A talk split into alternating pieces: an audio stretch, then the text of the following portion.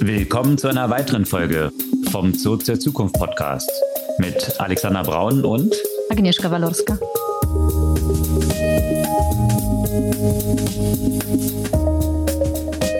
Was gab's Neues letzte Woche? Threads sind jetzt auch in Europa verfügbar. Genau.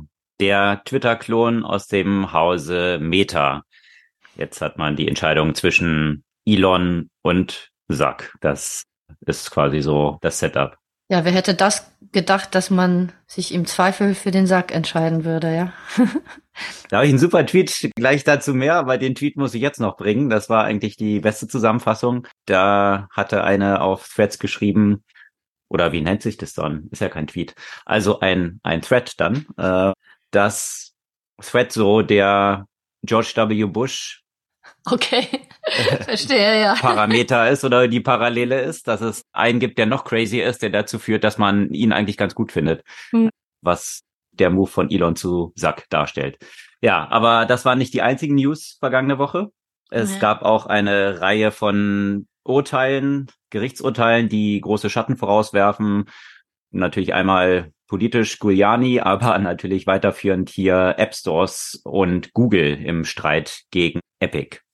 Ja, und von Google gab es ja auch paar interessante Ankündigungen, die alle so in Richtung Privacy gehen, aber eben nicht nur, sondern Teil dieser Privacy-Ankündigung geht natürlich ja auch in diese Richtung, die eigene Marktposition zu schützen, was ja wieder so die gute Anknüpfung zu den Gerichtsurteilen ist. Exakt. Und dieses Gerichtsurteil hat ja mit App Stores zu tun und in den App Stores hat eine App die meisten Downloadzahlen in den USA verzeichnet, Temu. Das ist ein großer Move im Fast Fashion oder Shane im Fast Fashion Bereich. Temu etwas breiter noch aufgestellt, aber auf jeden Fall unsustainable. Stichwort COP Ergebnisse ja. und wo die Welt so hinsteuern soll.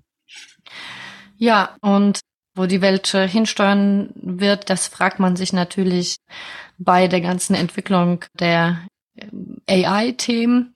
Und Temu scheint, da sind wir schon in China. Auch ByteDance, also das Unternehmen hinter TikTok, möchte einen AI, Open AI Konkurrenten aufbauen und lustigerweise nutzen sie dazu die Open AI Technologie. Dann im Kontext von AI gab es auch noch eine Reihe von News, die sich im politischen Spektrum abspielen. Albanien ist ein Thema, ein weiteres ist, wie Caller-Möglichkeiten jetzt eingesetzt werden, also Generative AI, um Wahlanrufe zu tätigen und die Konsequenzen, die damit so einhergehen. Und dann auch noch eine Weiterentwicklung von DeepMind. Ja, und wo wir dann mehr in dem äh, quasi wissenschaftlichen Bereich angekommen sind, eine Sache, die ich besonders äh, spannend fand, künstliche Intelligenz aus lebenden Gehirnzellen und äh, was das eigentlich in der Zukunft bedeuten kann. Ja, und was AI für die Zukunft bedeutet, damit befassen sich natürlich auch viele Diskussionen. Sollte man es ausbremsen? Vor einem Jahr war ja dieser Aufruf oder beschleunigen. Da gibt es ein entsprechendes Effective Acceleration Movement in den USA von vielen Milliardären vorangetrieben. Mhm. Das ist der Strauß an Themen heute. Bevor wir im Detail einsteigen, ihr könnt unseren Podcast gerne abonnieren, einfach auf den Folgen-Button klicken und dann erhaltet ihr die neueste Folge jeden Dienstag automatisch in euren Feed. Außer nächsten Dienstag. Ich glaube, da machen wir Weihnachtspause. Guter Punkt. Da etwas besinnlicher genau. für euch, für uns und vielleicht haben wir dann in dieser Folge, wenn es jetzt die letzte vor Weihnachten ist, Ende auch noch ein paar Vorschläge, welches tatsächlich unsere Buchfavoriten diesen Jahres sind, die man noch so als Geschenk unter den Baum legen könnte. Das stimmt. Und dann wird Anfang des Jahres wieder unser Jahresrückblick und Jahresprognosen kommen. Exakt. Ja, Threads. Threads. Jetzt seit einer Weile in den USA oder eigentlich in allen Ländern außerhalb Aus der EU schon wahrscheinlich unterwegs. Äh, da musste Meta noch ein paar Workarounds machen damit es nicht an den Instagram-Account geknüpft ist. Das war wahrscheinlich das, was es bisher verhindert hat, in der mhm. EU auf den Markt zu kommen. Sonst ist es eben Gesetzesverstoß wegen dieser Bündelung. Mhm. Und das hat man jetzt gelöst und seit ein paar Tagen können jetzt auch alle Europäerinnen und Europäer eine Twitter-Alternative oder Ex-Alternative nutzen. Ja, und da muss ich sagen, ähm, ist es ja auch sicherlich notwendig. Ich war letztens seit längerer Zeit mal wieder auf Twitter oder eben Ex. Und zwar egal, also ich war ja, äh, ich habe mal kurz reingeguckt in so eine Jahresrückblick äh, und war da so ein bisschen genervt von paar Themen und wollte gucken, was so auf Twitter sich dazu abspielt. Und ich bin nur in so einen rechten Sumpf reingeraten, also wirklich noch schlimmer als davor. Also wirklich, ich habe das Gefühl, alles, was nicht wirklich extrem rechts ist, zumindest bei den politischen Themen, hat hat wirklich Twitter verlassen, ja. Und da dachte ich mir so, ich habe früher wirklich sehr gerne auch so diverse politische Diskussionen auf Twitter verfolgt, um, um einfach auch mal so ein bisschen unterschiedliche Meinungen mir einzuholen. Aber im Moment, ich war wirklich erschreckt, weil ich das einfach länger, länger nicht verfolgt habe. Ich war wirklich erschreckt und da dachte ich mir, okay, das ist definitiv jetzt das Ende von Twitter für mich. Und es ist natürlich die Frage, ob Threads das irgendwie ersetzen wird, weil bei Threads das erste Problem, was mir natürlich aufgefallen ist, du kannst es ja zwar unabhängig von deinem Instagram-Account eben nutzen und du kannst es ja auch uneingeloggt nutzen, ähm, aber natürlich habe ich das erstmal mit meinem Instagram verknüpft, ohne jetzt groß nachzudenken. Habe ja eh den gleichen Handle überall.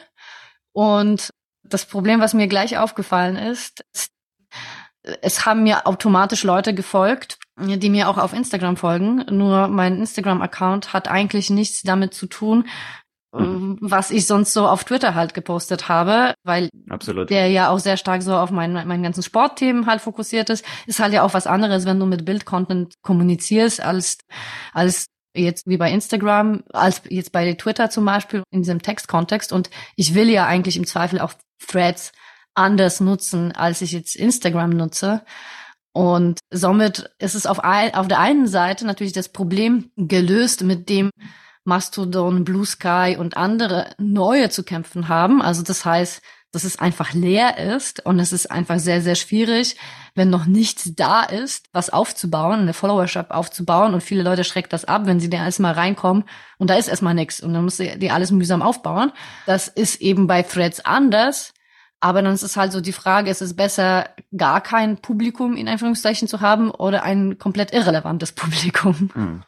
Ja, das ist auch ein bisschen das Problem, was ich auch noch so sehe. Also so sehr ich die Erfahrungen auf X, die du gerade erwähnt hast, spiegeln kann, äh, hat es für mich doch die Besonderheit, dass ich über die vielen Jahre, die ich jetzt bei Twitter unterwegs war, die hatten ja das gleiche Problem, was du jetzt gerade beschildert hast mit anderen Wettbewerbern, die in der letzten Zeit Mastodon, Blue Sky auf den Markt gekommen sind. Also dieses Empty Room Problem. Ich komme auf eine Party zwei Stunden zu früh und ist noch keiner da und ich stehe dann alleine rum. Ist nicht so spaßig und man weiß nicht, was man da machen soll.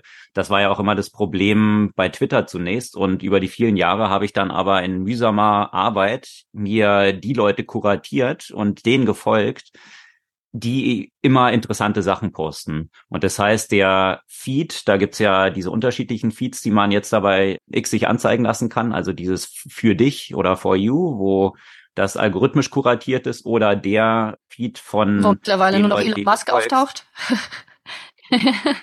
Und da, da weichen natürlich diese Aspekte, die du jetzt gerade geschildert hast, stark voneinander ab. Also in diesem For You ist es natürlich ein ziemliches Konvolut an merkwürdigen Geschichten, die da so ablaufen, die ich eigentlich nicht so wirklich sehen will. Und in dem For You ist es für mich doch immer noch ziemlich wertvoll. Also jetzt nicht zum Interagieren, aber als so eine Nachrichtenquelle von relevanten, interessanten Leuten. Und das fehlt mir absolut noch bei Threads aktuell. Also wenn es dort eine Möglichkeit gäbe, aber das ist natürlich, weil diese Profile ja nicht den gleichen Händel und hin und her, das ist nicht ganz so einfach. Aber das wäre natürlich cool, wenn es dort so einen Export gäbe von den Leuten, denen ich folge auf X, die irgendwie bei Threads reinzuziehen.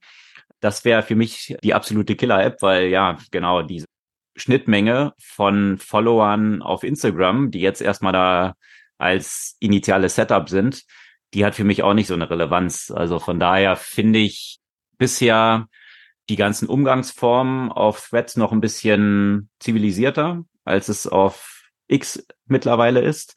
Aber auch nicht so wirklich relevant bisher. Das ist für mich noch das, das Problem dort drin. Aber ja, man hat jetzt halt so die, die, die Wahl so ein bisschen zwischen Pest und Cholera. Also ich meine, Meta hat sich in der letzten Zeit, in den letzten Jahren ja auch nicht unbedingt mit Ruhm befleckt, was einen ethischen Umgang mit äh, Nutzerdaten, mit politischen Themen bis hin zu Genocide. Also das haben wir ja schon häufig erwähnt und hier dargelegt. Was zuletzt auch noch in der letzten Folge, glaube ich, hatten wir es erwähnt, dass man ganz bewusst Minderjährige und nicht nur Minderjährige, sondern Kinder, also unter 13 auf der Plattform hat und damit sogar Lifecycle-Analysen macht, Lifetime-Value-Analysen von denen. Also es ist meta bewusst, dass man die monetarisiert und Algorithmen dann sogar auch noch Pädophile äh, auf diese auf die auf diese Kinder hinleiten, ja. Also da, da, da müssten eigentlich schon einem schon sämtliche Haare zu Berge stehen das ist quasi das Umfeld, was bei Meta durchaus läuft und bewusst auch, äh, wenn man diesen internen Dialogen da von Mitarbeitern äh, folgt. Also von daher ist es sicherlich nicht auch, auch nicht ein Ökosystem, wo man sich jetzt freut. Aber im Vergleich zu Elon Musk, wie das jetzt in der letzten Zeit abgedriftet ist, können wir gleich noch zwei, zwei drei Takte zu sagen, damit es transparent wird, was da gerade passiert, ist es wahrscheinlich aktuell noch die, naja, bessere Wahl oder safere, um nicht so, so ein Minimum an, Zähne, an Zähne die behalten zu können. Also nur als ein kleines Beispiel, was dort vergangene Woche auf X abgelaufen ist. Zum Jahrestag des Shootings in einem, also eines Amoklaufs in einem Kindergarten in den USA, wo viele Kinder eben getötet wurden. Da hatte ein rechtsradikaler Hassprediger wirklich, Alex Jones, der hatte das in den letzten Jahren immer geleugnet. Also, dass diese äh, Amoklauf tatsächlich stattgefunden hat. Er hat gesagt, es sei gestaged gewesen, um Waffengesetze einzuschränken. Und all diese Eltern, die dann dort ihre Kinder betrauerten, die seien nur Statisten und es stimmt gar nicht. Die hatten entsprechend dann geklagt, die Eltern, und Alex Jones ist dann zu über eine Milliarde Schadensersatz tatsächlich auch verurteilt worden. Also von daher, so viel Geld wird er nicht haben. Er hat eine ganze Menge verdient in der letzten Zeit, aber so viel nicht. Aber. Gerade ihm seinen Freund Elon was leihen. Naja, genau. Zum Jahrestag dieses Amoklaufs hat sich Elon Musk entschieden, es wäre doch eine gute Idee, jetzt mal ein Poll zu machen, also die Community zu fragen, ob sie diesen Idioten wieder auf der Plattform zurückhaben wollen. Der war natürlich gesperrt worden, ja, wegen all diesen Verstößen und zu recht, rechtmäßig verurteilt jetzt auch, ja. Und große Überraschung. Das Ergebnis dieses Polls, natürlich, wer wird dort hauptsächlich dran teilnehmen? Die Leute, die Alex Jones natürlich toll finden. Große Überraschung. Der Superdemokrat Elon hat dann gesagt, okay, jetzt äh, die Public will es, also kommt er zurück auf die Plattform und hat das Ganze, wohlgemerkt am Jahrestag, ja, das muss man sich auf der Zunge zergehen lassen, hat es dann noch gefeiert in einem Live-Chat mit Alex Jones und Andrew Tate. Andrew Tate, einer der ja offen frauenfeindlich, gegen den ermittelt wird jetzt wegen Menschenhandels, also sprich Zwangsprostitution, Vergewaltigung, all solchen Themen. Also toxische Maskulinität hoch zehn. Diesen Leuten zusammen macht Elon Musk dann einen Live-Talk. Also ja, es fehlen so ein bisschen die Worte, wie drastisch er dort irgendwie abgedriftet ist in der letzten Zeit. Und kein Wunder, dass dort sämtliche Werbekunden, die irgendeine Reputation für ihre Brand noch haben wollen, äh, dieser Plattform den Rücken gekehrt werden, mal abgesehen davon, dass sie dann noch beschimpft worden sind, ja, wie der CEO von äh, Disney, Bob Iger. Also ich glaube, kein CMO von irgendeinem Unternehmen kann jetzt bei einer Risikoanalyse seinem CEO noch zu empfehlen, ja, lass mal Werbung bei X schalten, ja. Also wenn, wenn dann offen der CEO dort beschimpft wird, wie bei Disney jetzt der Fall oder auch anderen. Und die Werbung, da ist auch ein Artikel vergangene Woche erschienen, die dann jetzt so auf X läuft. Da sind jetzt solche Apps werden dort beworben, also wo man ein Foto von einer Frau hochladen kann und dann wird einem angezeigt, wie sie nackig aussehen könnte. Also das ist so in etwa das Level von den Werbekunden, die wahrscheinlich jetzt noch die einzigen sind, die auf dieser Plattform noch werben wollen und äh, die X wahrscheinlich auch noch ja X das Geld so dringend braucht, dass es solche Werbekunden dann noch zulässt. Also ja, also wirklich ein Dumpsterfire, was sich dort drüben bei Twitter entwickelt hat oder das bei X. Es geht nicht darum, dass sie das so dringend brauchen, sondern das ist halt Freedom of Speech für, für Elon Musk. Ja? Das ist das ist nur konsequent. Freedom of Speech und dann können wir das Thema Elon Musk auch abschließen. Aber das kam nämlich auch zu in, im Rahmen eines Gerichtsverfahrens in den USA zum Tragen bei einer Company, die ein bisschen erfolgreicher ist als das, was er jetzt an Übungen dort bei Twitter slash X versucht, nämlich Tesla. Da hat er ja 20, 2016 dieses Full Self-Driving versprochen. Es gab jetzt ein Urteil in den USA, dass er die Tesla-Fahrzeuge zurückrufen muss. Also so wurde es genannt, Rückrufaktion, sämtliche Teslas, die unterwegs sind, weil nicht wirklich Full Self-Driving, große Überraschung, dort funktioniert. Und diese Vorkehrung, dass die Fahrerinnen und Fahrer die Hände am Lenkrad halten müssen und sich nicht auf diesen Full Self-Driving-Mode verlassen müssen, die müssen noch verstärkt werden. Das Gute daran ist natürlich bei Tesla, es kann einfach über ein Software-Update gemacht werden, nicht wie bei klassischen Automobilherstellern, die dann die ganzen Autos tatsächlich zurückrufen müssen, physisch. Das ist natürlich äh, ein großes Achievement, was Elon Musk dort mit Tesla definitiv aufgestellt hat. Und von daher sind die Kosten dieser Aktionen dann überschaubar im Vergleich zu klassischen Automobilherstellern. Aber zu Free Speech, da läuft ja auch ein Verfahren noch gegen Tesla aktuell wegen dieses Full Self-Drivings. Und da haben sich jetzt die Anwälte von Elon Musk auf die Position gestellt, also, dass man das Full Self-Driving nennt, das muss ja nicht heißen, dass es tatsächlich Full Self-Driving ist. Aber es ist ja Free Speech. Also, das so zu nennen, sei ja von Free Speech gedeckt. Also das ist so das Level von crazy, wo man da jetzt schon gelandet ist. Das ist in etwa so, als ob ich einen Hochdruck Kochtopf verkaufe, der einem bei 80 Grad als Bombe um die Ohren fliegt und dann sage ich, na ja, gut. Das heißt ja nicht, dass er 100 Grad aushalten muss. Also das ist ja nur Free Speech. Also ja, mal schauen, wie sich das so entwickelt, aber das zeigt natürlich, Mark Zuckerberg freut's, dass jetzt so ein Dumpsterfire dort drüben bei Twitter slash X ist. Mal schauen, wie lange die verbliebenen Mitarbeitenden bei X das auch noch mit ihrem Gewissen vereinbaren können, dort noch überhaupt zu bleiben. Also diese äh, Abwärtsspirale, zu der sich das dort entwickelt, wer möchte wirklich damit noch assoziiert werden? Also das ist für mich wirklich fraglich in der letzten Zeit. In jedem Fall. Eine Sache vielleicht noch zu dem Thema Autos, du schon Tesla erwähnt hast, was ich ganz, ganz interessant fand, als so ein Zwischenschritt, weil ich glaube, so schnell wird's noch nicht sein, dass wir selbstfahrende Autos wirklich überall auf den Straßen haben. Und deswegen überlegen sich äh, die Regulatoren in USA, wie äh, das Fahren äh, sicherer gemacht wird. Und äh, wahrscheinlich wird eine Regulierung kommen, die vorschreibt, dass eine technologisch gestützte Überprüfung stattfindet, ob denn der Fahrer oder die Fahrerin getrunken hat, bevor sie überhaupt das Auto starten können. Und ja, hätten wir die selbstfahrenden Fahrzeuge, hätten wir das Problem nicht. Da sind wir aber noch nicht. Ich denke, da müsste wahrscheinlich noch ein anderer Aspekt reinfließen, weil während Alkohol am Steuer ja für eine ganze Menge Unfälle verantwortlich ist.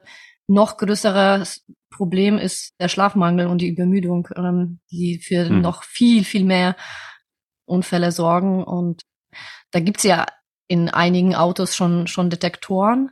Hm. Aber ich halte das ehrlich gesagt für eine ganz gute Idee, da regulatorisch stärker darüber nachzudenken, wo wir diese technologischen Möglichkeiten haben. Auch wenn hier bestimmt großer Aufschrei von einigen Seiten kommen wird, dass, dass die Einschränkung des, der freien Wahl und der Freiheit ist und dass da jetzt hier überreguliert wird.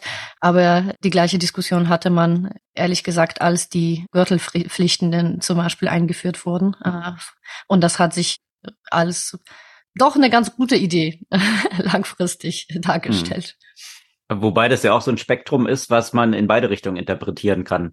Also einerseits Ruf nach Regulierung, dass eben äh, diese Richtung geht, wie du es gerade beschrieben hast, oder absolute Deregulierung, was dann wiederum der Vorschlag von, von einem Mark Andreessen ist, der sagt, Regulierung ist das eigentliche Problem und wir müssen Regulierung drastisch zurückfahren und dann würden nämlich jetzt schon viel mehr in Anführungsstrichen selbstfahrende oder autonome Fahrzeuge auf den Straßen sein, die heute schon sicherer sind. Das heißt, die Regulierung, so seine Interpretation, verhindert eigentlich, dass wir schon heute die Fortschritte von künstlicher Intelligenz wirklich nutzen können und bremst es eigentlich aus und deswegen kostet eigentlich diese Regulierung heute schon Leben. Also das ist so die, die Alternativperspektive darauf. Ja, da können wir später noch mal ein bisschen drauf eingehen. Das ist dieses E-Acceleration Movement, was es in den USA dort gerade gibt. Tatsächlich ist aber auch eine Studie der Swiss Re rausgekommen, die analysiert hat, wie es bei Unfällen tatsächlich aussieht, verglichen hat von Menschen gefahrene Autos und eben autonom betriebene Fahrzeuge oder selbstfahren zumindest, voll autonom gibt's ja noch nicht. Und hier sind die Schaden, die Anzahl der Schäden und auch die Schadenssummen erheblich geringer als bei Menschen. Und das ist schon heute der Fall. Von daher eigentlich auch aus dieser Perspektive, Versicherungen mhm. haben eigentlich schon heute ein Interesse dran, mhm. diese Fahrzeuge voranzutreiben, wo Menschen sich noch unsicherer sind als jetzt rein von Schadenssummen schon mal betrachtet, rational. Ja, wobei man sagen muss, ob das, äh, ob man diese Erkenntnis, die, ja, die, die es schon seit einer Weile gibt, dazu nutzen sollte, jegliche Regulierung abzuschaffen, weiß ich nicht, man kann es so interpretieren, aber ich werde da vorsichtig. Das sind die zwei Extremausprägungen. Da gibt es ja. natürlich auch äh, noch eine andere Perspektive drauf. Ja. Eine andere Perspektive gab es vergangene Woche auch auf den auf Ausbau von Monopolen und Plattformen. Und da läuft ja schon seit längerer Zeit sowohl gegen Apple als auch gegen Google bezüglich ihrer App Stores eine Reihe von Verfahren laufen dort. Und ja, Apple ist davon gekommen. Hm. Also der App Store ist erstmal bestätigt worden und dass sie dort diese 30 Prozent quasi abkassieren können.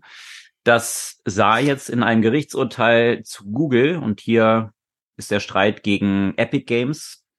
Da sah es jetzt anders aus und das hat große Fragen bezüglich der Zukunft von den App Stores und der Kontrolle durch diese zwei großen Player, Apple und Google, aufgeworfen. Und zwar hat eine Jury das Urteil gefällt, dass der App Store, so wie er betrieben wird von Google, tatsächlich widerrechtlich ist und eine marktbeherrschende Stellung sowieso, die liegt ja vor und auch einen Missbrauch dieser Stellung darstellt. Und jetzt kann man sich fragen, warum ist denn das eigentlich passiert? Also warum ist bei Apple so entschieden worden und bei Google so? Ähm, das kann man in zweierlei Richtung interpretieren. Da gab es viele Diskussionen drum. Das eine ist, das Urteil gegen Apple ist tatsächlich von einem Richter gefällt worden. Es war kein Juryurteil. Das heißt, jetzt hier bei Google, da hatte man sich für eine Jury entschieden und das wird von vielen jetzt als Fehler von Google betrachtet, dass man hier sich auf eine Jury verlassen hat. Die Jury sah sich eben überzeugt davon, dass man hier tatsächlich absichtlich den Markt manipuliert und was auch noch hinzukommt, was als eine Argumentation geführt wurde, ist, dass bei Apple anscheinend von Beginn an klar war, dass es ein geschlossenes Ökosystem ist. Also Apple hat von Beginn an gesagt, wir sind geschlossen und es kostet 30 Prozent in den Transaktionen, die über den App Store laufen, die bei uns landen. Punkt. Google ist mit Android ein bisschen anders in diesen Markt gegangen. Sie haben eigentlich eher eine offene Plattform proklamiert und nachdem sie sich natürlich dann sehr erfolgreich verbreitet haben, haben sie nach und nach so Daumenschrauben angezogen und jetzt gesagt, ach ja, übrigens, jetzt gibt's halt die und die Gebühren. Und das sah nach Auffassung der Jury jetzt danach aus, als ob man quasi im laufenden Spiel, nachdem man eben mit der Offenheit geworben hat und damit viele Leute in diesen App Store gebracht hat, dann plötzlich die Rahmenbedingungen und die Regeln geändert hat und jetzt, nachdem alle davon abhängig sind von diesem App Store, jetzt plötzlich dann wie so mafiös dort ankommt und jetzt sagt, ja, übrigens, ab jetzt gibt's einen Wegzoll für die Nutzung der ganzen Geschichte. Und das ist eben tatsächlich als ein Machtmissbrauch dann gesehen worden und hat zu diesem Urteil geführt, mal abgesehen davon, dass tatsächlich auch das Gericht selbst, die Richter, Google auch ziemlich hart an die Kandare genommen haben. Es sind eine Menge von internen Konversationen auch bei diesem Gericht öffentlich geworden. Und ja, da sind tatsächlich solche Chats zwischen Google-Mitarbeitenden, wo dann plötzlich einer in diesem Chat sagt, ähm, diese Unterhaltung, ihr wisst schon, dass sie gemonitort wird. Und danach war plötzlich keine Dokumentation mehr da. Also sprich, diese Unterhaltung, äh, die, die Mitarbeitenden haben dann anscheinend dieses automatisch Löschen eingeschaltet, was Google dann auch als Default eingeführt hat, dass ich glaube nach 24 Stunden diese ganzen Konversationen gelöscht werden. Das hat das Gericht wirklich als frontalen Angriff auf das Rechtssystem bezeichnet.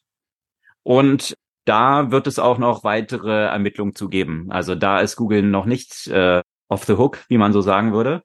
Und ich glaube, das wird bei Apple auch ein bisschen besser gemanagt. Also wie dort kommuniziert wird und was für Sachen dokumentiert werden. Und was bedeutet es jetzt ganz konkret? Das weiß man noch nicht so ganz genau. Also man hat jetzt erstmal festgehalten, dass es widerrechtlich ist was steht für Google dort auf dem Spiel? Das sind natürlich erstmal 12 Milliarden, die dort über den App Store aktuell verdient werden, mit einer extrem hohen Gewinnmarge. Ja, wenn man so 30 Prozent abrechnet, Google hat auch nicht geholfen, dass sie für unterschiedliche Anbieter unterschiedliche Deals gemacht haben, was jetzt im Rahmen dieses ganzen Verfahrens auch rausgekommen ist. Also manche zahlen nur 5 Prozent, andere zahlen 30 Prozent. Also das sind auch alles so Sachen, die man gesehen hat, wenn jetzt einzelne andere App Stores nutzen wollten, dass sie eben versucht haben, ein Programm Hack hieß es, also umarmen, so wurde es intern bei Google bezeichnet, dann ist man auf die zugegangen und hat den süße Angebote eben gemacht, um sie doch in diesem App Store zu halten und nicht dafür zu sorgen, dass alle dann diesem App Store den Rücken kehren. Also das sind lauter solche Geschichten, die da jetzt rausgekommen sind. Mal gucken, was die Konsequenz dann sein wird. Aber was schon diskutiert wird, dass es wohl grundsätzlich jetzt ein Ende dieser App Store Mechanik äh, sein könnte, ein erster Schritt in diese Richtung und das wahrscheinlich in der EU laufen ja noch verschiedene Verfahren auch gegen Apple, was den App Store angeht, dass sich dieses Duopol und dieses Abschöpfen von diesen 30 Prozent wahrscheinlich nicht weiterhalten lassen wird. Und man verweist dann eher so auf Kreditkarten, da hat man ja auch mehr oder weniger ein Duopol da sind aber die Fees darüber so zwischen ein und drei Prozent und nicht 30 Prozent. Also, und das ist wahrscheinlich auch so, so eine Nutzungsfee, die man vielleicht noch rechtfertigen kann, weil die App Stores natürlich immer sagen, ja, wir passen natürlich auf, dass da nur sicherer Content drauf ist und die Nutzer nicht wie Malware runterladen und lauter solche Geschichten. Da kann man sagen, klar, da sind gewisse Kosten mit verbunden, aber sicherlich nicht die 12 Milliarden im Jahr die jetzt Google dort abschöpft oder noch viel mehr, was bei Apple landet. Also mal schauen. 12 Milliarden macht jetzt für Google den Brat nicht fett am Ende des Tages. Das ist jetzt auch nicht für Google richtig viel Geld am Ende. Wenn sie in dem anderen Verfahren vielleicht bald diese 20 Milliarden nicht mehr an Apple zahlen dürfen, dann könnte man das da schon wieder drin haben oder indem man noch zwei, drei Ads mehr in irgendwie die Apps reindrückt. Also von daher mal schauen, wie es weitergeht. Ja, das ist nicht das Einzige bei Google allerdings. Google hat ist ja groß auf der Privacy-Offensive unterwegs. Äh, zumindest so werden die bestimmten Aktionen äh, begründet. Und ab dem 4. Januar soll das Auslaufen von Drittanbieter-Cookies starten. Das heißt, in der ersten Phase wird diese Änderung zufällig ein Prozent der Chrome-Nutzer weltweit betreffen. Und äh, bis Mitte 2024 wahrscheinlich äh, soll das ausgerollt werden auf alle Nutzerinnen und Nutzer. Und natürlich ist hier Google Argumentation. Das Tracking soll ja deswegen eingeschränkt werden, um die Privatsphäre zu schützen. Das kann man natürlich auch anders sehen, wenn man ganz böse zu Google ist und gerade aus dieser Perspektive der Sicherung der eigenen Machtanteile. Natürlich könnten böse Zungen unterstellen, dass die ganze Geschichte nur dafür da ist, um im Bereich Marketing eigene Marktstellung gegenüber potenziellen Konkurrenten zu schützen. Zum Beispiel könnte das Meta äh, natürlich auch betreffen, aber auch äh, andere Werbetreibenden. Und angesichts dessen kann es natürlich sein, dass es regulatorisch Stopp gegeben wird. Was irgendwie auch ein bisschen lustig ist, weil zum Beispiel die EU hat sich ja so viel Mühe gegeben, um einen sehr mühsam für Nutzerinnen und Nutzer Prozess einzuführen, wie mit Cookies umgegangen wird und was man wie immer akzeptieren muss. Und jetzt, äh, wenn Google eigentlich die Cookies killen will, ist es natürlich hier auch nicht in diesem Sinne, weil das wieder wettbewerbseinschränkend ist. Ja, das ist das Faszinierende von Regulatory Capture, ja, wo du viele Lobbyisten von solchen großen Big Techs natürlich auch in Brüssel sitzen hast, die durchaus daran interessiert sind, die Gesetzgebung, die dann verabschiedet werden, die eigentlich gegen die Big Techs sein sollten, aber letztendlich den Big Techs noch mehr in die Karten spielen. Ich glaube, das 4D-Schach beherrschen die Tech-Konzerne ein bisschen besser als viele Gesetzgeber leider. Und weil sie natürlich auch die technischen Möglichkeiten besser kennen und äh, ja, diese Workarounds, die man dann auch bauen kann. Das hat man ja bei Meta auch schon gesehen. Die sind natürlich erstmal gekillt worden von Apple, als das Tracking von Apple dort eingeschränkt wurde. Und Inzwischen scheint Meta das ganz gut mit AI so wiederum aufgeräumt zu haben, dass sie das eigentlich auch gar nicht mehr brauchen, sondern dass sie eigentlich so auch relevante Performance-Daten an die Advertiser liefern können. Also da, ja, das ist wahrscheinlich auch so der Weg, wie du es gerade beschrieben hast, ja. Wenn, wenn Google jetzt sagt, wir machen die Cookies weg, dann sind die ganzen Werbetreibenden noch stärker dann auf Google natürlich angewiesen, mhm. weil sie dann da drauf sitzen, was tatsächlich im Hintergrund passiert und die ganzen Werbetreibenden nicht mehr selbst über mögliche Cookies dann noch Daten haben, die sie analysieren können. Ähm, ja, mal schauen. Die werden wahrscheinlich jetzt ja auch wiederum nicht die ganzen Werbetreibenden so ein Budget haben wie Meta, dass sie selbst dann irgendwelche Workarounds für ein Tracking quasi bauen können. Also von daher, das würde ja dann auch eben zu einer weit weiteren Zementierung der Macht dieser Big Techs dann führen. Also interessant, dass es dann wiederum den regulatorischen Pushback in die andere Richtung geben könnte. Aber genau bei Google äh, noch ein anderer Aspekt, den ich wesentlich besser und mehr im Sinne der Nutzerinnen und äh, Nutzern finde, gerade in Anbetracht dessen, was in vielen Staaten der USA stattgefunden hat. Stichwort breite Verbote der Abtreibung und äh, eine Verfolgung eben auch mittels technologischen Mitteln von Frauen, die sich an diese Verbote nicht halten. Und äh, ein der Wege dafür waren Google Maps, weil nämlich die Daten, also die Suchen in Google Maps und auch wirklich die Standorte, an denen sich Nutzerinnen und Nutzer befunden haben, gespeichert wurden. Und zwar waren sie nicht in dem Sinne verschlüsselt, dass diese Daten personenbezogenen nicht an eben Ermittlungsbehörden weitergegeben werden könnten. Und das soll sich nur ändern. Und mit der Verschlüsselung, die dort jetzt eingeführt wird, wird das einfach technisch gar nicht möglich sein, diese Daten jemandem zur Verfügung zu stellen, was ich im Sinne der, des Schutzes der Privatsphäre für einen sehr positiven Schritt halte. Naja, da passiert eine ganze Menge auch. Also die Tracking-Daten sind hier eine Geschichte. Was auch vergangene Woche ja passiert ist, dass Meta auch in ihren Messagern jetzt diese End-to-End-Encryption tatsächlich ausgerollt hat, die bisher noch nicht aktiv war. Endlich, ich meine, sorry, Ende 2023, ja. Also wie lange haben sie sich da warten, haben sie da warten lassen, wo alle anderen Messenger schon schon längst End-to-End -End verschlüsselt sind? Ja. ja, das ist jetzt bei Meta dieses Loophole auch noch äh, geschlossen. Mal schauen, wie sich das auch mit Regulatorik, ich meine, Google hatten wir erwähnt mit Alphabet, der Mutter dahinter, da steht ja neben diesem App Store 12 Milliarden ja noch eine ganze Menge anderes, anderer Geschäftsmodelle, die für sie noch wichtiger sind als der App Store, also Search und das Advertising damit verbunden. Da laufen ja auch noch eine Menge Verfahren, sowohl in der EU als auch in den USA.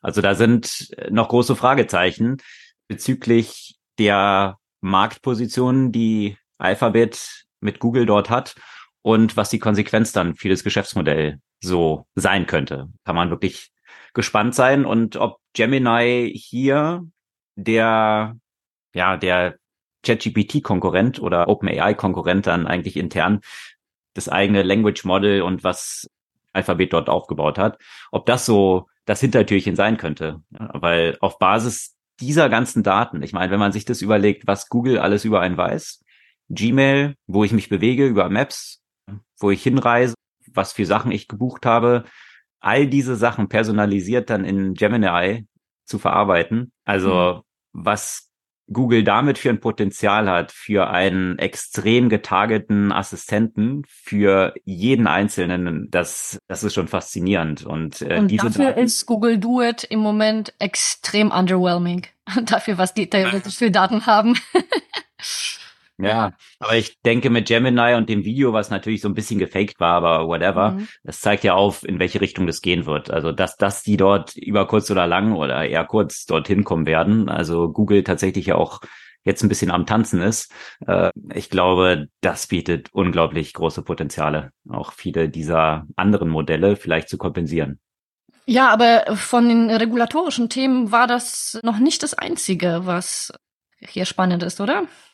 Ja, regulatorisch kann man so und so sehen, was ganz interessant war und was wahrscheinlich eigentlich das wichtigste Thema sein sollte. Das hat natürlich auf dem COP Gipfel stattgefunden und da hat man sich nur regulatorisch eben eigentlich auf nichts geeinigt, sondern man hat so eine Erklärung dann abgegeben, die nicht mal die Abkehr von Fossil Fuels sozusagen festgeschrieben hat. Das wäre schon Absolut kleinste gemeinsame Nenner, der, der man finden konnte. Ne?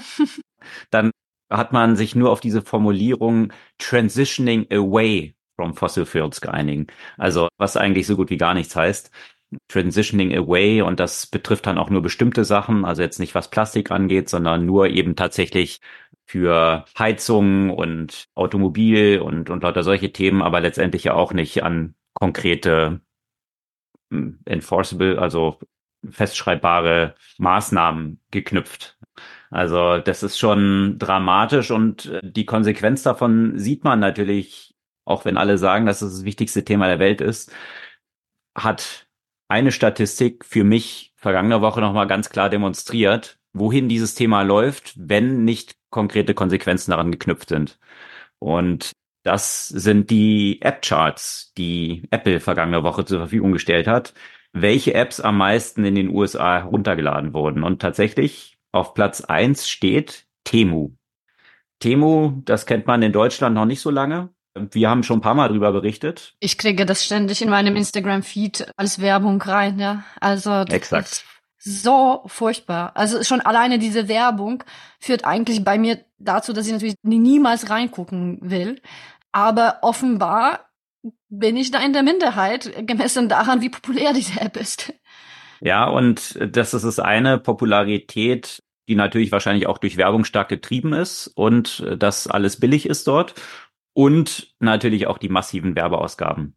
Da äh, können wir gleich mal ein bisschen einsteigen, wie eigentlich diese ganze Mechanik funktioniert von diesen Unternehmen, Temu aus China und Shein oder Shein, die dort unterwegs sind und sämtlichen E-Commerce-Händlern weltweit ziemlich das Fürchten lernen aktuell. Und Temu und Shein, die geben im letzten Jahr allein in Europa über eine Milliarde in Werbung aus. Also das ist nur Performance Marketing. Das musst du ja mal reinziehen. Das hat natürlich diese Konsequenz, die man jetzt auch in den USA schon gesehen hat, dass einzelne E-Commerce-Shops sich gar keine Performance-Werbung mehr leisten können, weil die Werbepreise so stark nach oben gegangen sind. Und Meta hat auch in den letzten Quartalsergebnissen jetzt nicht Temu und Shein explizit genannt, aber sie haben erwähnt, dass es ein sehr positives Werbeklima und damit steigende Preise dort äh, gibt, bestimmten Segmenten getrieben von chinesischen E-Commerce-Anbietern. Also das ist ziemlich klar, dass die so viel Geld dort in Werbung ballern. Wir hatten auch davon berichtet, Temu hat ja sogar ein Super Bowl-Ad damals geschaltet gehabt in den USA. Und ja, jetzt sind sie auf Platz eins. Das muss man sich wirklich mal auf der Zunge zergehen lassen. Threads zum Beispiel, was natürlich jetzt vom großen Boom getrieben wurde, ist nur auf Platz vier. TikTok auf fünf, Instagram auf sechs, Google auf sieben und YouTube auf acht. WhatsApp neun, Gmail zehn und Google Maps elf, Facebook zwölf. Also das zeigt mal, wie diese Verteilung ist. Und vor all diesen großen Playern ist Temu auf eins. Und ja, das Faszinierende daran ist, dass Temu noch gar nicht so lange existiert. Die sind 2022 gegründet worden erst. Sie gehören zu einem größeren Konglomerat, was natürlich schon länger existiert in China, Pinduoduo. Die ist eine App, die dort betrieben wird. PDD ist das Unternehmen dahinter, zu dem diese beiden Apps dann gehören. Pinduoduo ist als E-Commerce-Shop in China schon länger unterwegs und äh, ist dort einer der größten Player. Tatsächlich so groß, dass sie jetzt vergangene Woche auch, was die Kapitalisierung angeht, auch Alibaba eingeholt haben und der Gründer von PDD mittlerweile der reichste Chinese ist, also reicher als Jack Ma. Das also bald so wird er auch irgendwo verschwinden. das könnte durchaus sein, ja. Das ist so die Entwicklung dort und Shein, da hatten wir auch schon mehrfach natürlich von berichtet. Die haben jetzt natürlich diesen speziellen Fokus auf Textilien, also Kleidung, Fast Fashion oder Super Fast Fashion. Die planen jetzt, das kam vergangene Woche dann etwas offizieller raus, auch einen Börsengang. Und zwar in New York ist der IPO geplant zu einer Bewertung von 90 Milliarden. Also das ist sicherlich äh, aktuell eines oder ich glaube das am höchsten bewertete Unternehmen in den Private Markets, also noch nicht an der Börse. Ist auch etwas gefallen. Vor kurzem waren sie noch mit 100 Milliarden bewertet, aber immerhin noch mit 90 Milliarden.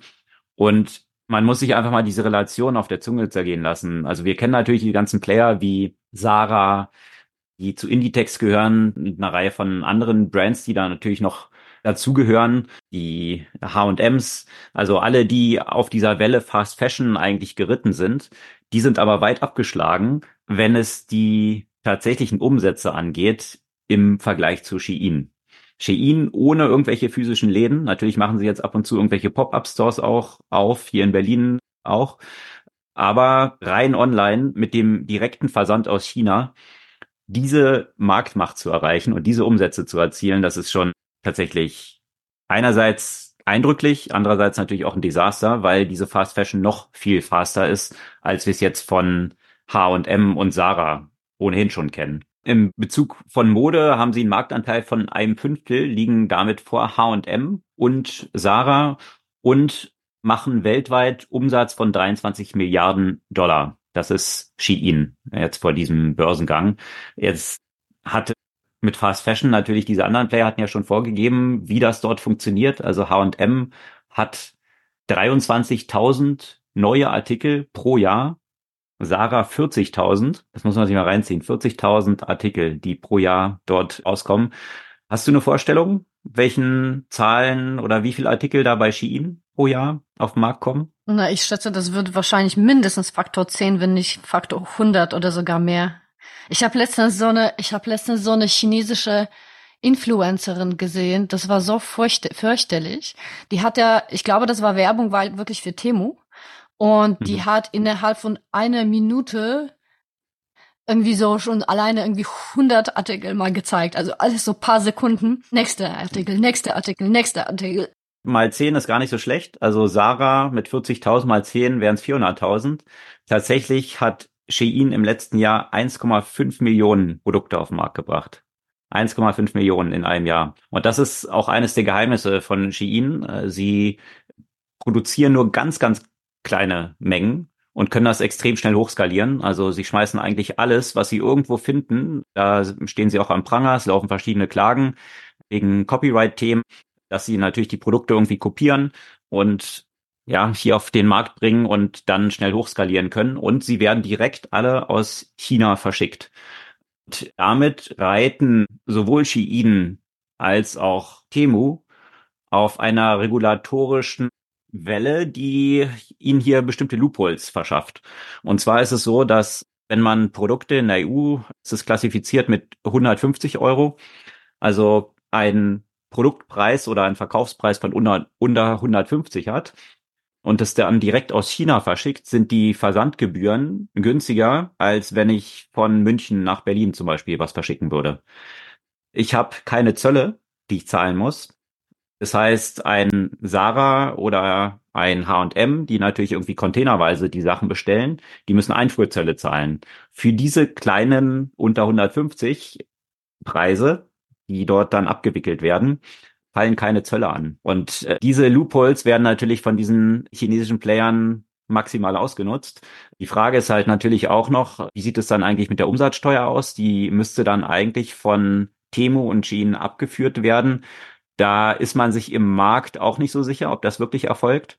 Also da wird es sicherlich regulatorischen Pushback früher oder später auch geben, weil unter anderem natürlich auch so ein Zalando oder auch ein About You diesen Druck jetzt richtig spüren. Ja, also die Aktien sind stark im Rückwärtsgang und Shein und Temu räumen hier den ganzen Markt auf, natürlich mit extrem günstigen Produkten, die meist natürlich auch in sehr schlechter Qualität sind.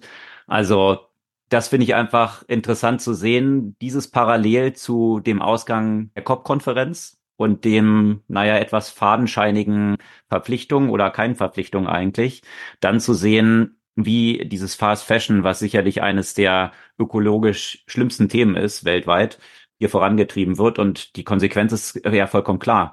Wenn die negativen Externalitäten, die durch diese Produktion und auch den, das Wegwerfen dieser Produkte danach entstehen, nicht im Preis reflektiert sind, dann schlagen die Leute halt zu. Und deswegen ist das der einzige Weg über Regulierung, endlich diese Steuern auf solche Produkte zu erheben, so dass der Preis auch wirklich widerspiegelt, welche Kosten durch diese Produkte entstehen.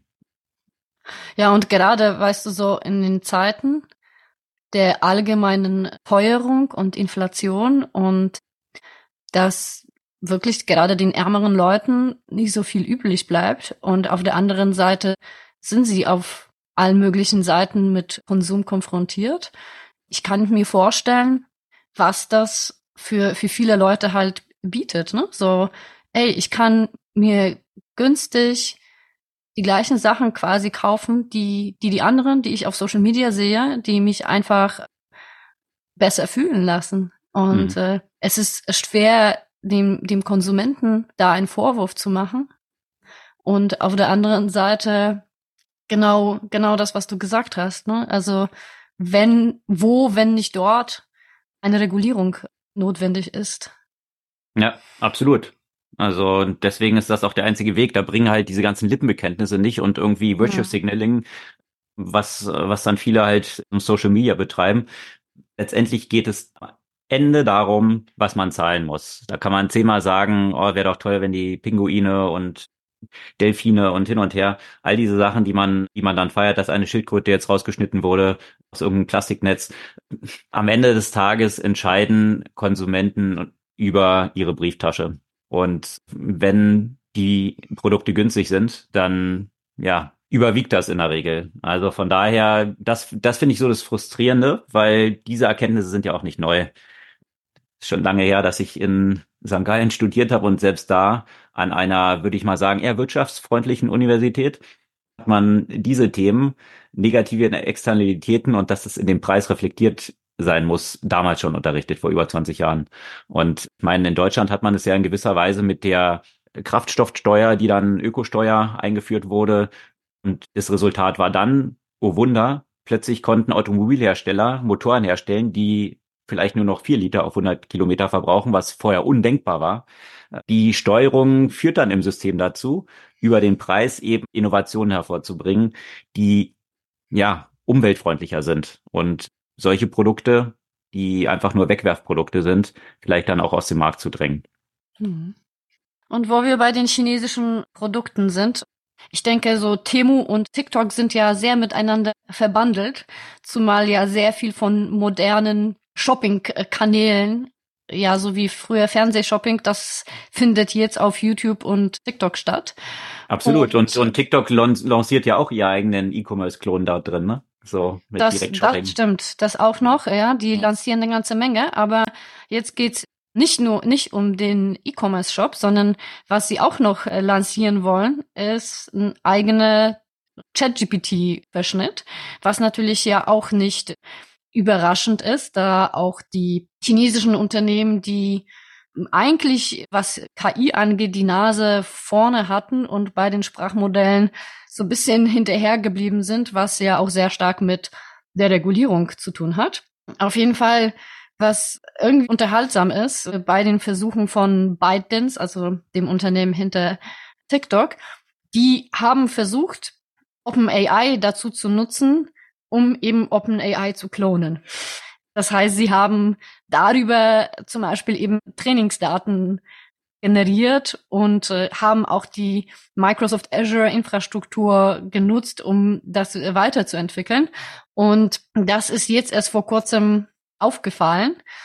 und äh, die Zugänge wurden ihnen erstmal für AI gekappt, weil das ja gegen die Nutzungsbedingungen halt eben widerspricht. Also irgendwie ist es schon unterhaltsam, dass sie eben die Plattform des Gegners direkt dazu nutzen oder Gegners, ja, des Vorbildes nutzen, um einen Copycat zu erstellen. Äh, das ist, das ist sozusagen back to the roots.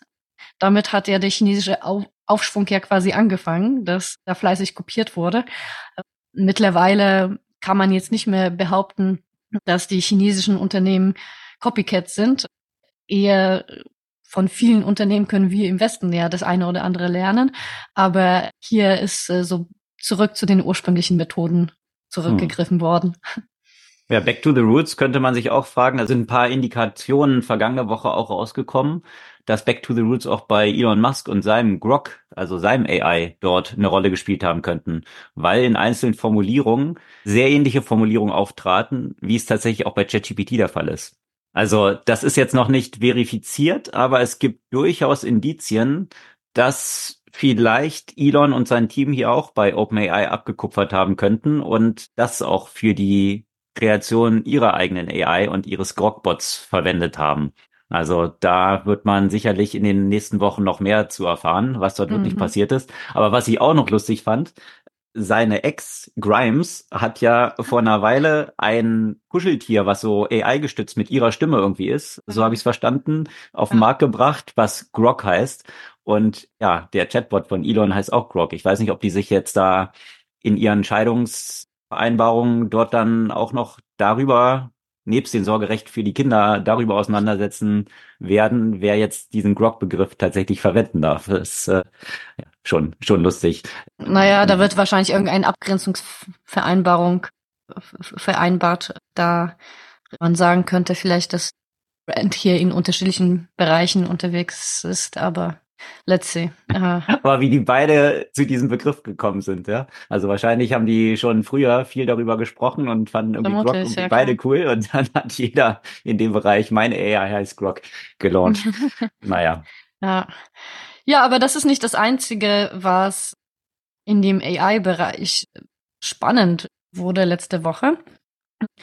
Da, also worauf man in jedem Fall hinweisen müsste, ist, vielleicht den Deal zwischen Springer und OpenAI, da wir ja in den vergangenen Wochen sehr viel darüber diskutiert haben, wer, wer wohl welche Rechte äh, hat hinsichtlich der Lieferung der Trainingsdaten, wie dafür vergütet werden sollte und so weiter und so fort. Und alle diese Modelle ja geklagt wurden von den diversen Creators in, in allen möglichen Feldern, sei es Text, sei es Bilder. Genau, das ist die eine Dimension da drin, nämlich er hat jetzt tatsächlich Copyright an diesen Trainingsdaten, die dort einfließen. Und die andere ist natürlich auch, es gibt dort Studien, dass innerhalb der des nächsten Jahres bereits High-Quality Training Data, also qualitativ hochwertige Trainingdaten erschöpft sein werden. Weil diese Modelle, also jetzt zum Beispiel das Gemini Ultra, ist auf vier bis acht Billionen an Wörtern trainiert und irgendwann, ja, ist das gesamte Internet dort eigentlich erschöpft und auch die ganzen Bücher, die gescannt wurden. Und der nächste Schritt ist eben tatsächlich, wie kommt man jetzt an proprietäre Daten ran, um das weiter zu trainieren? Das ist die eine Marschrichtung oder die andere ist dann synthetische Trainingdaten irgendwie zu erzeugen. In diese Richtung der proprietären Daten, da geht jetzt tatsächlich die Partnerschaft zwischen OpenAI und dem Springer Verlag also dem der Bildzeitung und Co. Und in den USA dann auch Politico und noch ein bisschen eben hochwertigere Titel, als es jetzt der Boulevard-Bild-Kontext ist. Business Insider zum Beispiel gehört ja auch äh, dazu, die Welt. Und in diesem Deal erhält Springer jetzt wohl jedes Jahr eine achtstellige Summe, also irgendwie zehn Millionen oder höher. Man weiß es nicht genau. Das wurde nur so knapp bemessen mit diesen achtstellig um OpenAI exklusiven Zugang zu diesen Trainingsdaten zu geben. Also den ganzen Content, der von Springer dort hier generiert wird. Und zwar Realtime und auch zu Sachen, die hinter der Paywall liegen. Da kann man jetzt künftig dann Zusammenfassungen in OpenAI oder in, in ChatGPT vielmehr eben bekommen zu Artikeln, die auch sonst eben nur über eine Paywall zugänglich sind. Also sicherlich ein interessanter Move, wurde dann groß gefeiert als das erste, die erste große Partnerschaft von, von Springer hier.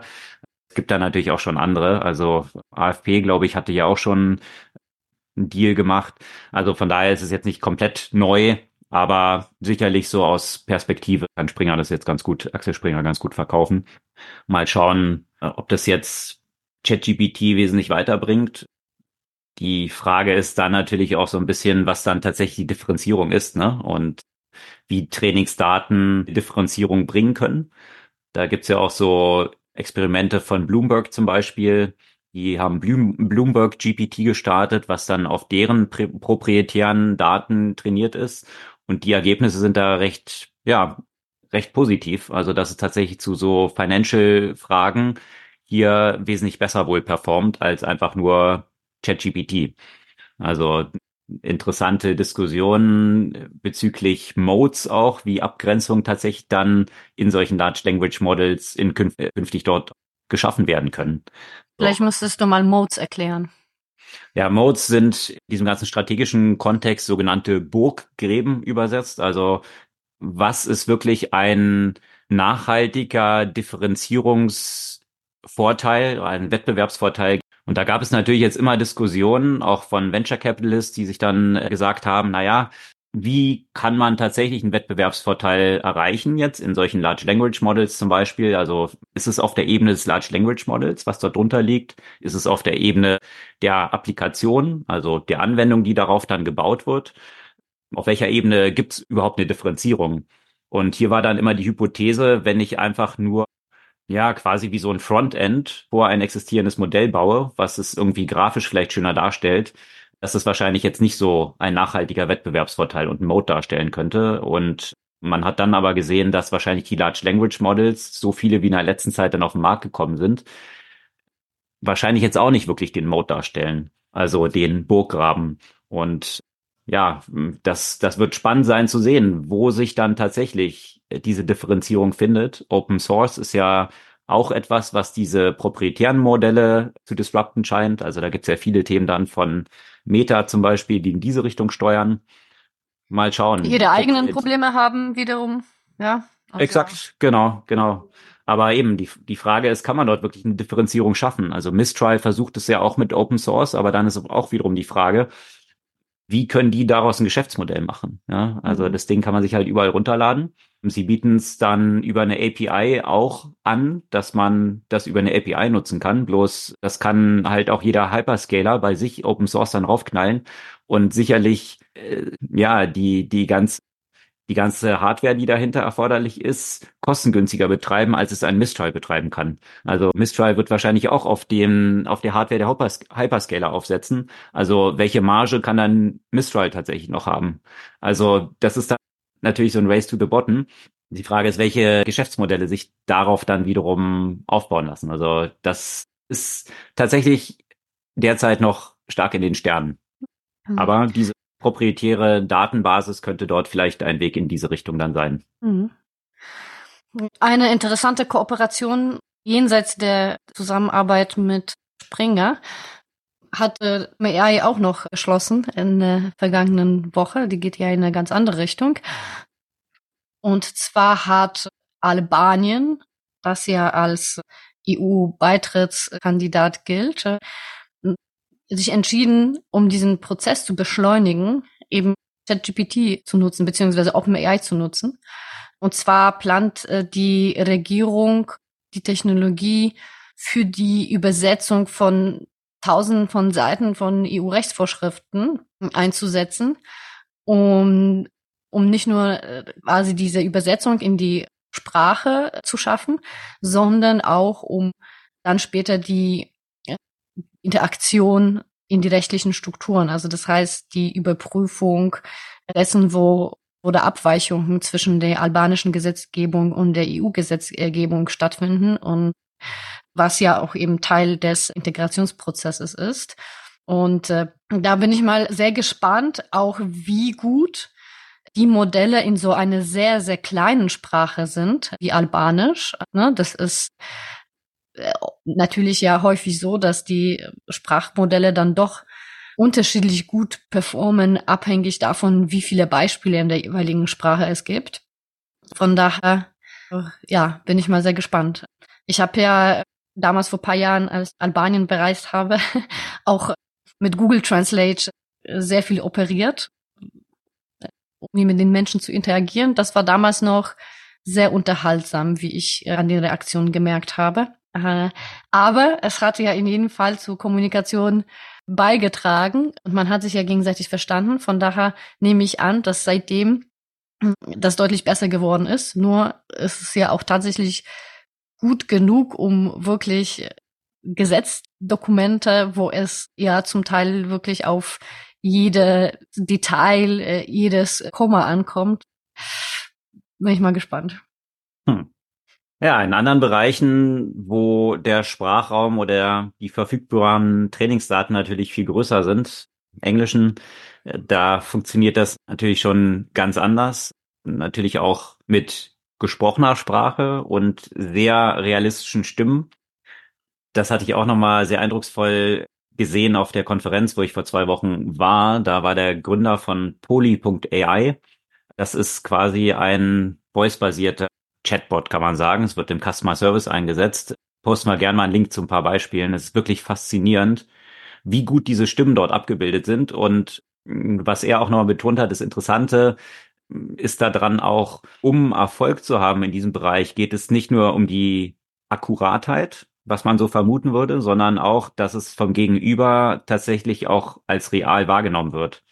Das heißt, ob dann bestimmte Verzögerungen in der Sprache sind, ob das Gegenüber sagt, ah, let me look it up oder so, ja, also Sachen, die auch Menschen machen und das eigentlich zu spiegeln, zu viel mehr Glaubwürdigkeit dann in diesen Interaktionen führt. Und ja, das wird unterdessen auch in den USA, nicht Poly AI, sondern ein anderes Startup eingesetzt, die solche Voice Agents anbieten für Wahlanrufe. Das heißt, wir hatten ja auch schon mal davon berichtet, jetzt wird es tatsächlich dort ausgerollt von einzelnen Politikern jetzt für den Wahlkampf, dass sie ihre Zielgruppe über solche automatisierten Agenten dann erreichen können. Also nicht ein großes Wahlteam dort sitzen haben muss, die diese Anrufe tätigen, sondern eben hier personalisiert, zum Teil über Vornamen, Nachnamen hinaus noch mehr Infos über die Anzurufenden bekannt sind und das entsprechend dann von der AI dort mit reingearbeitet wird, auch in diese Anrufe, die auch in 20 verschiedenen Sprachen nachfolgen können.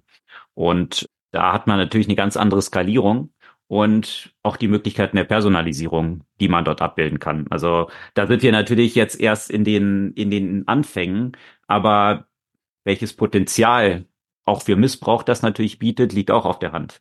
Wenn diese Technologie natürlich auch von ja, den Gegnern also wenn ich jetzt so an Russland und China denke, dort eingesetzt werden kann, dann besteht hier natürlich auch ein riesiges Gefährdungspotenzial. Und diese Technologien werden ja immer besser werden und die Stimmen und die Form der Personalisierung wird auch immer besser werden. Also das ist schon auch so ein bisschen ein zweischneidiges Schwert, was, was dort natürlich sich jetzt offenbart. Auch was das Vertrauen dann entsprechend dort angeht in diese Technologie. Da gab es vergangene Woche auch interessante Studien, dass eben tatsächlich auch 52 Prozent der Amerikaner eher concerned than excited sind, also eher bedenklich besorgt mhm. besorgt sind als begeistert von AI. Also das zeigt so ein bisschen an, in welche Richtung das geht, aber gleichzeitig eine andere Studie auch herausgefunden hat, dass drei von vier Menschen weltweit AI-generierten Content vertrauen. Also das läuft so ein bisschen auseinander. Also sie in dieser Frage nach AI selbst halt eher besorgt sind, aber dem Content, der dann daraus kommt, tatsächlich, der anscheinend so gut ist, dass sie dort Vertrauen haben. Und wenn man weiß, wie häufig dort Quatsch rauskommt, ist das natürlich etwas bedenklich, mhm. dass es hier so ein hohes Vertrauenslevel dazu gibt was natürlich ja. äh, die Grundlage liefert für viel Manipulation, die auf dieser Basis dann auch möglich ist. Ja, und äh, viele so mittellustige Situationen wie Anwälte, die mit äh, KI-generierten Cases vor Gericht auftreten, ja. äh, weil sie vergessen haben oder nicht darüber nachgedacht haben, dass nicht alles, was ChatGPT rausspuckt, ja auch der Wahrheit entspricht. Aber ja. Aber um nochmal das äh, Thema AI aufzurunden, es gab ja auch einige sehr interessante neue Erkenntnisse, die mehr in die, sag mal, wissenschaftliche Richtung gehen und die nochmal Möglichkeiten der AI, vor allem was so das, was so die Zukunft betrifft, auch nochmal deutlich erweitern. Also was hat da Google DeepMind mal wieder gezeigt? Ja, von Google DeepMind gab es tatsächlich ein interessantes Announcement vergangener Woche unter dem Begriff Fun Search. Ein pre-trained LLM, also die Basis, die sie dort dann genommen haben. Das Problem ist ja immer bei LLMs, dass die dazu neigen zu halluzinieren.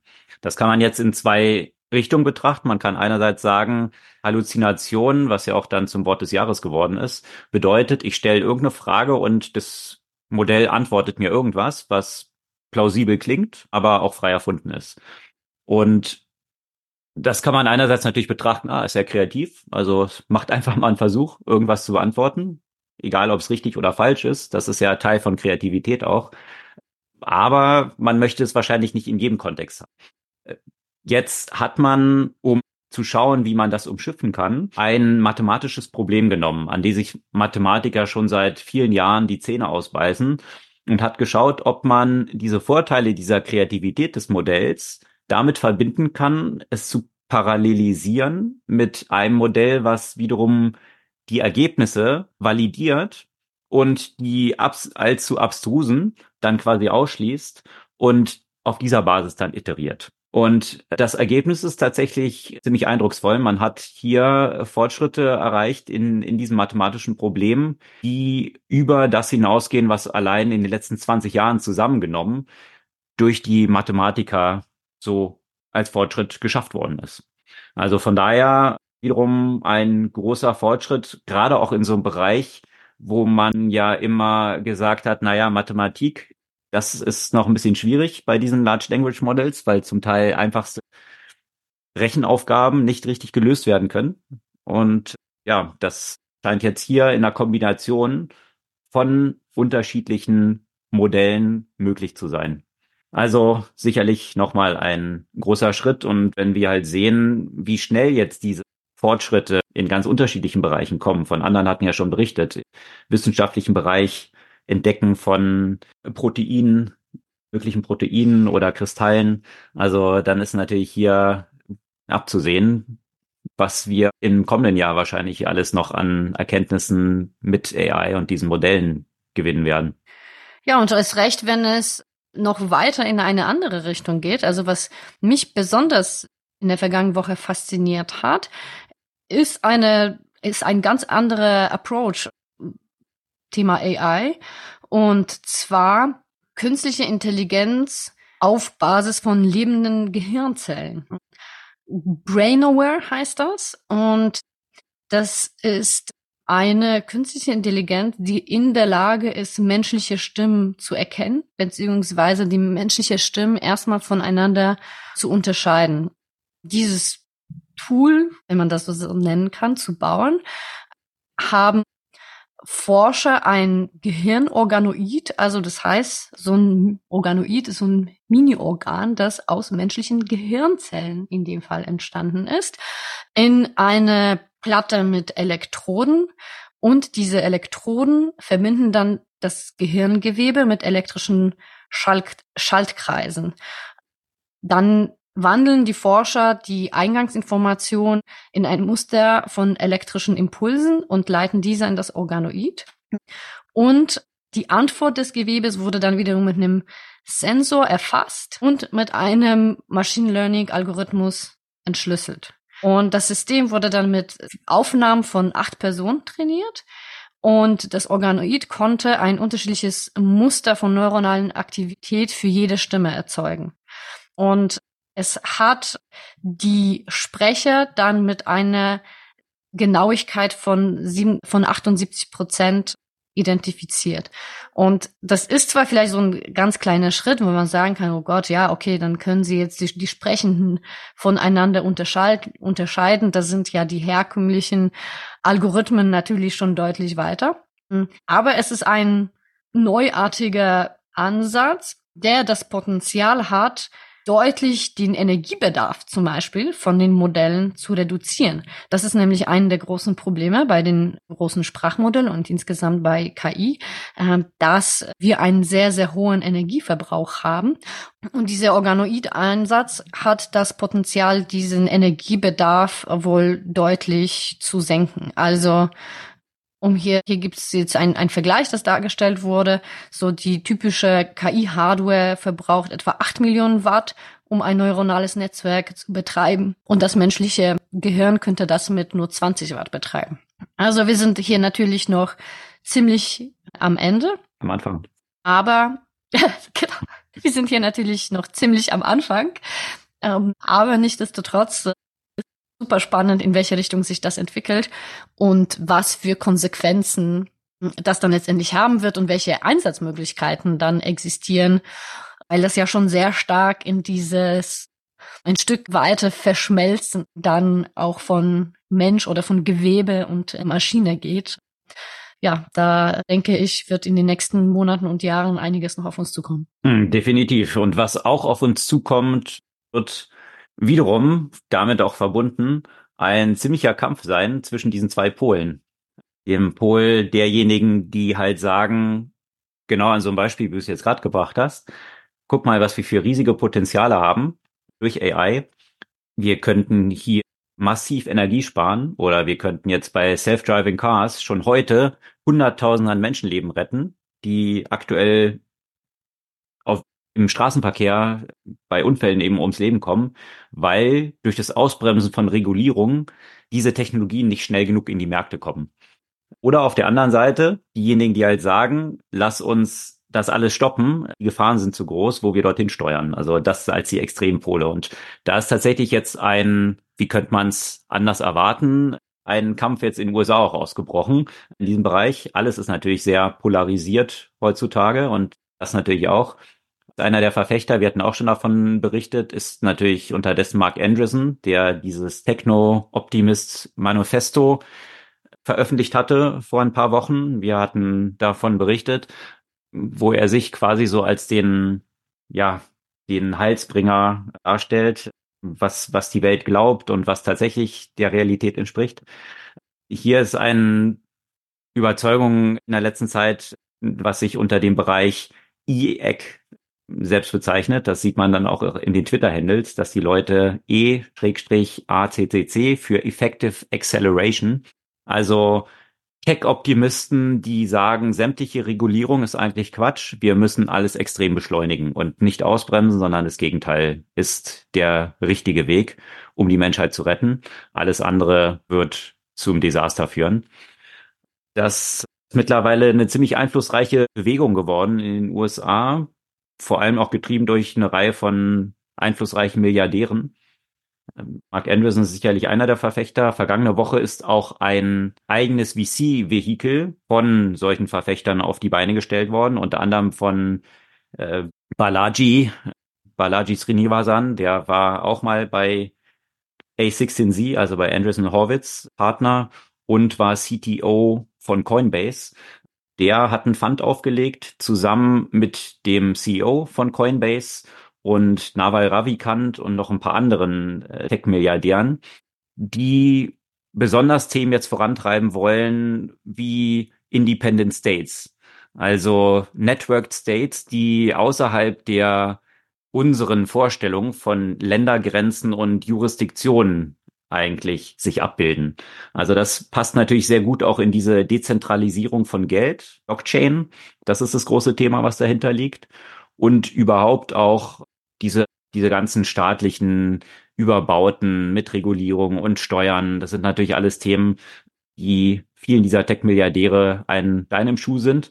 Und ja, das ist jetzt dort, was vorangetrieben wird. Also ich bin noch gespannt, welche Kulturkämpfe sich im Rahmen dessen jetzt auch künftig wieder ergeben. Also von den einen, die es komplett ausbremsen wollen. Ich fand es ja auch interessant, wie auch die Parallelen dann sind oder welche Allianzen dann auch entstehen, weil Elon Musk ist ja zunächst mal auch jemand gewesen, der OpenAI mit angestoßen hat, weil er gesagt hat, dass AI das Gefährlichste ist, was es eigentlich gibt und die größte Wahrscheinlichkeit bietet, die Menschheit auszulöschen. Deswegen darf es nur Open Source und Not for Profit vorangetrieben werden. Das war ja der Grundgedanke von OpenAI. Davon ist OpenAI natürlich ziemlich abgekommen und einer der größten Fans von Elon ist natürlich Mark Andreessen wiederum, äh, wo ich dann aber nicht verstehe, wie sich diese Sachen dann eigentlich vereinen lassen. Einerseits zu sagen, ich möchte komplett keine Regulierung haben, was Elon Musk ja in großen Teilen auch eigentlich will. Also er findet ja auch, ist ja auch sehr stark libertär. Also da ist Regulierung ja auch eigentlich ein Stein im Schuh, aber wie man dann gleichzeitig aber sagt, ich will das so schnell wie möglich vorantreiben, aber gleichzeitig sicherstellen, dass es nicht die Menschheit auslöscht. Also interessante philosophische Diskussionen, die dort stattfinden, aber die natürlich ganz reale Implikationen haben. Also wenn man sich so anschaut, wie viele Tech-Milliardäre dort dann vorkehren. Äh, Mark Zuckerberg, vergangene Woche kam es rauf, baut jetzt auch einen großen Bunker unter seinem Anwesen, was er sich in Hawaii gekauft hat. Und da gab es mehrere Artikel zu, dass viele dieser Tech-Milliardäre mittlerweile ihre eigenen Bunkeranlagen haben.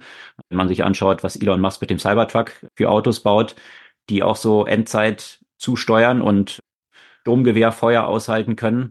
Also es ist schon etwas dystopisch, in welche Richtung sich das so entwickelt, dass sie einerseits sagen, wir müssen die Menschheit jetzt retten, deswegen Vollgas, ohne Regulierung, ohne diese blöden Staaten. Und ja, und wenn es alles in die Hose geht, dann haben wir unsere Bunker. Naja, die wollen die Menschheit retten, äh, im Sinne, in dem Sinne, dass sie ja alles quasi gegen die Wand fahren lassen und die ausgewählten einig, einzigen werden dann ja gerettet und werden dann eine neue Zivilisation starten. Vielleicht ist das so die Vorstellung. Die ja. passt ja zu dem oder anderen Buch, das ich schon mal empfohlen habe. Absolut. Und, und diese Vorstellung dieser Lager auch innerhalb dieser Effective Acceleration Camps, die sind auch nochmal in einem Spektrum unterteilt, ja. Also einerseits diejenigen, die halt sagen, wir müssen es vorantreiben, um die Menschheit zu retten, oder noch extremer, die ganze technische Evolution gehört auch zur Menschheitsgeschichte dazu. Und wenn halt irgendwann die Technik oder die AI übernimmt und uns Menschen auslöscht, dann soll es halt so sein und ist auch zum Fortschritt der ganzen Weiterentwicklung in der natürlichen Evolution. Das sind so die ganz extremen äh, wiederum in dem Acceleration Camp.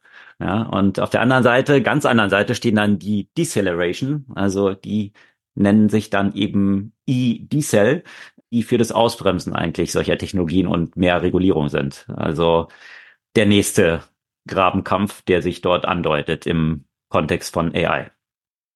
Ja, aber damit können wir vielleicht auch gleich mal in Buchempfehlungen oder die wichtigsten, wertvollsten Bücher, die wir so dieses Jahr gesehen haben, überleiten. Und eins, was du auch empfohlen hattest, was ich kürzlich gelesen habe, das kann ich wirklich auch jedem nur ans Herz legen, weil hier eine bisschen differenziertere Perspektive eingenommen wird, als nur irgendwie Deceleration, alles ausbremsen, wegregulieren oder sämtliche Staaten sind eigentlich nur ein Kopf im Hals und die bremsen alles aus und sind nur ein Pain.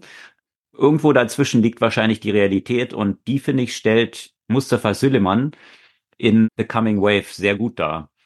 Als Gründer mhm. von DeepMind hat er jetzt ja auch die letzten Entwicklungen von AI nicht nur aus der Nähe betrachtet, sondern auch maßgeblich mit vorangetrieben.